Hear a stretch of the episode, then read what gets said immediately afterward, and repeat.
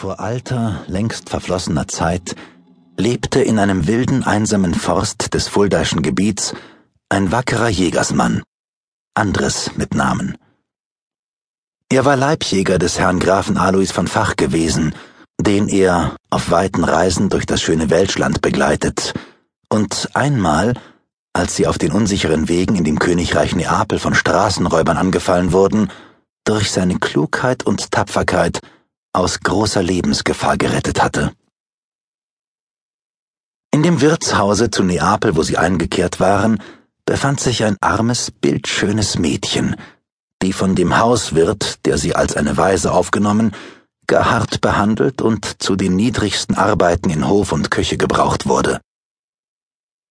Andres suchte sie, so gut er sich ihr verständlich machen konnte, mit trostreichen Worten aufzurichten und das Mädchen fasste solche Liebe zu ihm, dass sie sich nicht mehr von ihm trennen, sondern mitziehen wollte nach dem kalten Deutschland. Der Graf von Fach, gerührt von Andres Bitten und Georginas Tränen, erlaubte, dass sie sich zu dem geliebten Andres auf den Kutschbock setzen und so die beschwerliche Reise machen durfte. Schon ehe sie über die Grenzen von Italien hinausgekommen, ließ sich Andres mit seiner Georgina trauen. Und als sie dann nun endlich zurückgekehrt waren auf die Güter des Grafen von Fach, glaubte dieser den treuen Diener recht zu belohnen, da er ihn zu seinem Revierjäger ernannte.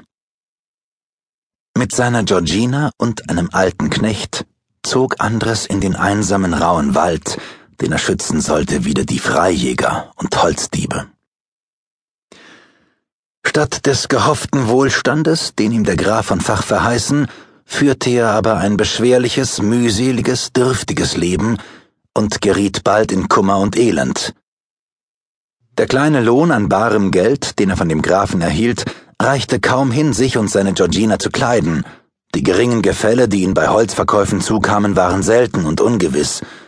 Und den Garten, auf dessen Bebauung und Benutzung er angewiesen, verwüsteten oft die Wölfe und die wilden Schweine. Er mochte mit seinem Knecht auf der Hut sein, wie er wollte, so dass bisweilen in einer Nacht die letzte Hoffnung des Lebensunterhalts vereitelt ward. Dabei war sein Leben stets bedroht von den Holzdieben und Freischützen.